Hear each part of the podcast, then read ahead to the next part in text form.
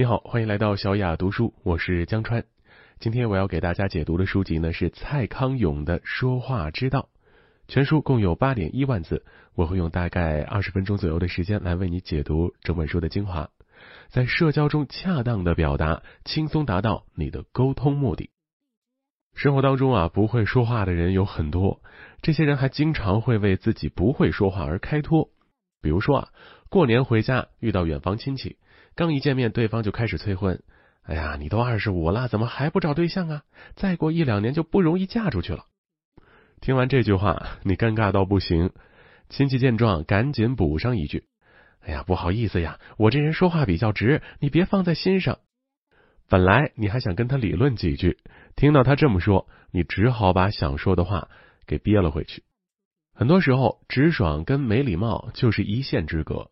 很多让人尴尬、刺耳的话，就是打着直的名义说出口的，丝毫不会顾及会不会伤害到别人。那今天为大家讲解的这本书呢，就是教你用说话的技巧和方法来解决这种口舌之快，把会伤人的语言变成受人欢迎的语言。本书的作者蔡康永是中国台湾著名的节目主持人、作家和编剧。他年轻的时候就展露出了非凡的语言天赋。从幼儿园到高中这十五年的学生生涯中，他代表学校多次参加作文、辩论、演讲等校际比赛，并取得优异成绩。毕业后，蔡康永进入娱乐圈，先后担任电影制作人、电台创意总监和广播主持人。二零零四年，与小 S 共同主持综艺访谈节目《康熙来了》，以幽默、搞笑、无厘头的风格获得巨大成功。节目不仅受到年轻观众的喜爱，蔡康永本人也被全球华人熟知。蔡康永的说话之道是一本实用型的说话指南。这本书一共有四十篇短文，每篇短文都用了详细的事例来说明如何让谈话变得生动有趣。书中没有条例式的说话技巧，也没有晦涩的专业名词，内容非常实用。通过这本书，我们可以学到正确的社交方式和沟通方法。好了，给大家介绍完这本书的基本情况，接下来我们讲讲书中的具体内容吧。这本书主要讲了三个重点：第一个重点是说话的基本技巧；第二个重点是引导话题、调节气氛；第三个重点是传达感情、用心去说。我们先来看第一个重点：说话的基本技巧。在日常生活中，我们常常能感觉到有些人说出的话有水平，听着好听，让人心情愉悦；而有些人说话，即便他想表达的意思是善意的，也会让人听着难受、窝火。这是因为语言本身蕴含着能够调动人类情绪的力量。好的说话方式可以带动积极向上的情绪，不好的说话方式只能让人的情绪变得消极。所以，掌握正确的说话方式非常重要。你在交流中得注意这三个基本的说话技巧，分别是一句话两样说，不单方面倾诉，不要想着战胜对方。我们先来看一下什么是一句话两样说。我们总说不吐不快，一遇到了什么让人生气的事儿啊，就想发泄，那总不能憋着吧？但是你得想想，如果好好沟通就能解决这件事儿，你这一吵一喊，不但解决不了问题，还伤了和气，甚至有可能因为你这几句过分的话酿成了大祸。那我们能怎么办呢？这时候最好的方法就是在心里默默数二十个数，从一数到二十，让自己的情绪平稳下来，认真思考。对方是不是真的这么罪无可恕？是不是真的不能得到原谅？我是不是要用语言狠狠的刺痛他？如果不是，那我们就要换个表达方式。比如，当你工作了一天回家后，发现你的丈夫正在沙发躺着玩游戏，你心中火气大盛，说：“你一天到晚就知道玩玩玩，这日子简直没法过了。”你老公一脸懵，心想。我刚回家就被吼，我招谁惹谁了呀？这日子爱过不过，不过拉倒。这样一来，一场大战在所难免。如果你能在讲话之前默默数数，冷静一下，想一想，老公也是工作一天了，回家怎么就不能玩一玩？我也没想找茬，只是希望他能帮我干点家务而已。那你就可以换个这样表达的方式来开口：老公，我今天工作好累，你打完这一局可以帮我一起做饭吗？这就叫一句话两样说。在说话之前呢，先思考一下，你有几种说话方式，选择能够解决问题、让人舒服的说话方式来沟通。下面我们来说说第二个技巧：拒绝以自我为中心的单方面倾诉。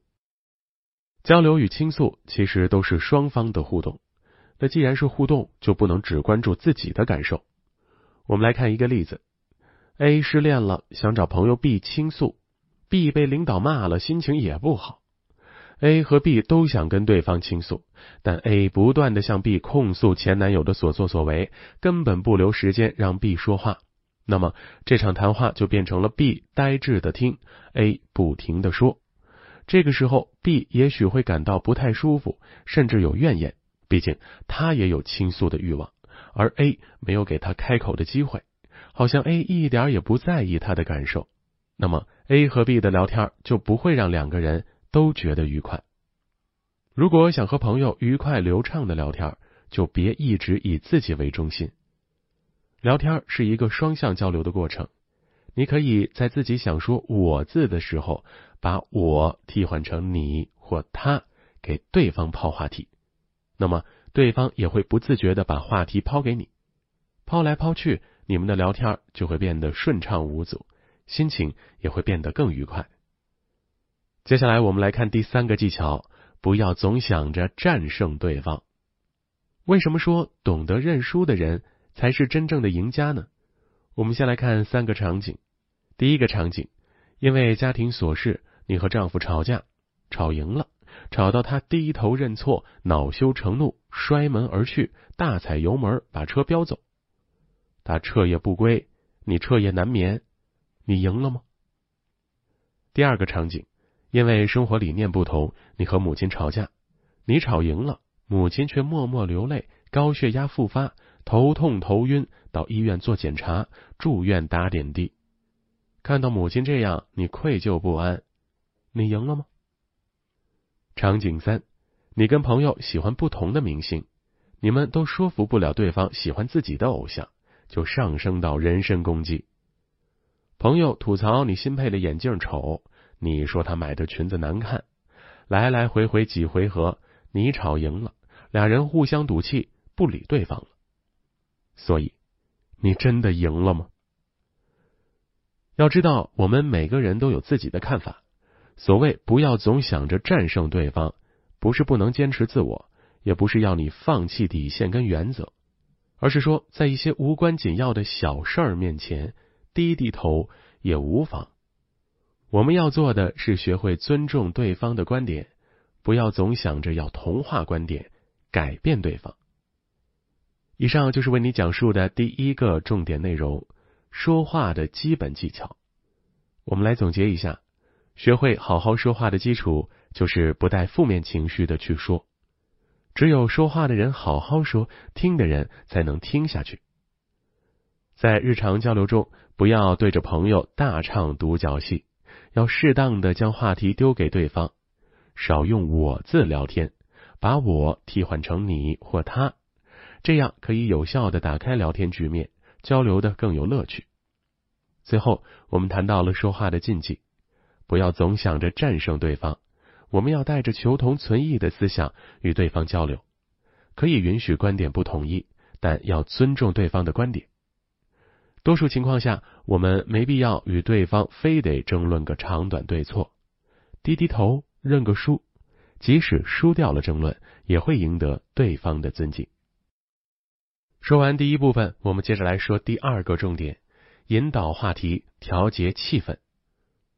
我们先来说怎么引导话题哈。聊天的话题非常重要，话题的好坏会决定一场聚会是热闹还是冷清，是让人流连忘返还是想早早离开。所以我们要善于抛出话题，引导话题，防止冷场或者尴尬的情况出现。我们先来想象这样一个场景。男女朋友初次见面约会，男生带女生到一个地方看夜景，女生脱口而出问道：“你说，你是不是带你每一任女朋友都来看夜景？”男生听到这话，当场愣住，心中百般思索，也不知道该如何回答。如果说没有，可自己确实带过，未免有欺骗之嫌；如果说有，这场约会势必就泡汤了。所以你在抛出话题之前，一定不要提让对方难以招架的问题。在问问题之前，要先为对方想一想，对方好不好回答这类问题。如果带女朋友看夜景这个话题确实卡住你了，那应该怎么办呢？是救还是不救？此时只有唯一一个选择，就是不要慌，果断换话题，不断的抛出新话题。总有一个话题能被对方接住，比如女生可以说：“这里的景色好漂亮，你能给我拍张照片吗？”相信男生听完之后肯定会长舒一口气，认真为女生拍照。再比如啊，女生问：“没想到晚上的景色这么漂亮，你比较喜欢白天的景色还是夜晚的景色？”男生肯定会快速回答自己喜欢的景色，白天或晚上。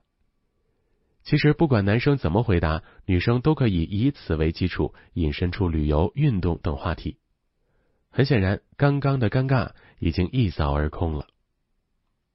所以在聊天中，如果话题遇冷，不必惊慌，另起一个话题就可以了。抛出一个又一个话题，其实是在制造出双方都很想讲话的气氛，对方就会有种怎么跟你有说不完的话，和你聊天好轻松这样的感觉。善于引导话题的本质在于抓住对方想聊的点不放手，在此基础上引申到各个领域，这样不仅能顺利激发对方的聊天欲望，还有利于发掘对方与自己相同的兴趣爱好，增进感情。在引导话题的基础上，我们可以保证谈话能够顺利进行。但是如果一场交流中总是四平八稳的交谈，或许就少了一些趣味。所以在一场谈话中，调节气氛就扮演着非常重要的角色。那么，如何顺其自然的调节讲话气氛，既不让人觉得做作，又不让人察觉这种调节是刻意为之呢？我们来看以下两点：赞美和幽默。先说赞美，我们仔细想想，平常如果听到别人的赞美，是不是会很开心？比如多年不见的朋友对你说。这么多年不见，你怎么一点都没变啊？还是那么年轻，不光瘦了，还白了，你会不会很开心呢？但是过于刻意的赞美啊，就会让人心生反感了。比如说，领导穿着很土的衣服来上班，你大大咧咧的当着同事夸领导今天真漂亮，这样的赞美很容易引起同事的厌恶，让办公室的气氛降至冰点。与此同时，领导没准还会认为你在嘲讽他，不给你好脸色。那么，赞美怎样说才能起到调节气氛的作用呢？有一个简单的方法，就是转述第三方的赞美。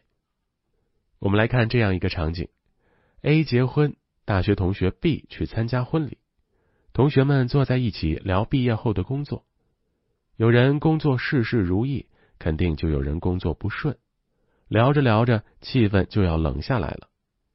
这时，B 开口对工作不顺利的同学说：“之前跟 A 聊天，他说你人可好了，还从家乡寄特产给他吃。你们家都有什么特产啊？”这一开口，同学之间打开了话匣子，开始聊各地的特产。而那位原本闷闷不乐的同学，因为一句转述的赞美，瞬间开心起来不说。事后又从家乡寄了特产让同学品尝，转述第三方的赞美，这样做一定会让听的人很高兴，气氛也调动起来了。更重要的是，这样的赞美比自己说的要可信，也更自然。除了赞美之外，你也要有点幽默感。幽默本身就是一种机智，是生活的调味品，更是人际关系的润滑剂。恰当的幽默感能给人们带来轻松欢乐的笑声，消减矛盾和冲突，缩短人与人之间的距离。